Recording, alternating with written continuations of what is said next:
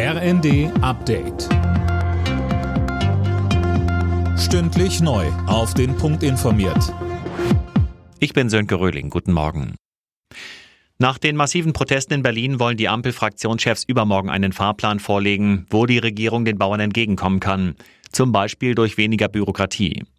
CDU-Präsidiumsmitglied Jens Spahn fordert dagegen von der Koalition einen grundlegenden Kurswechsel. Er sagte bei NTV. 80 Prozent der Deutschen vertrauen der Bundesregierung nicht. Das ist der schlechteste Wert, den es jemals gab. Und Vertrauen, das ist wie in einer Beziehung. Ne? Wenn es mal weg ist, kriegt man nicht durch Worte wieder, sondern nur durch Taten, indem man zeigt, dass man verstanden hat. Und die Ampel zeigt weder den Bauern noch den Bürgerinnen und Bürgern insgesamt, dass sie verstanden hat.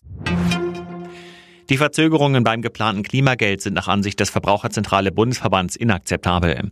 Wie Verbandschefin Popp der Neuen Osnabrücker Zeitung sagte, müssten die Milliardeneinnahmen aus dem CO2-Preis noch in diesem Jahr an die Verbraucherinnen und Verbraucher zurückfließen.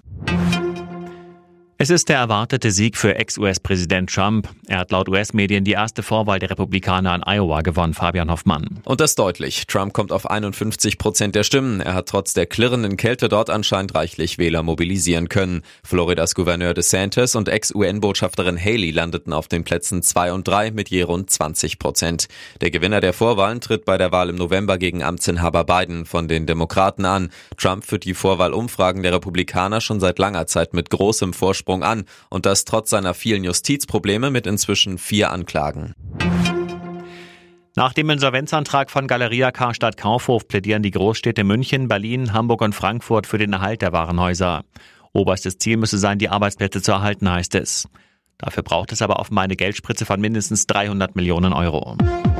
Alle Nachrichten auf rnd.de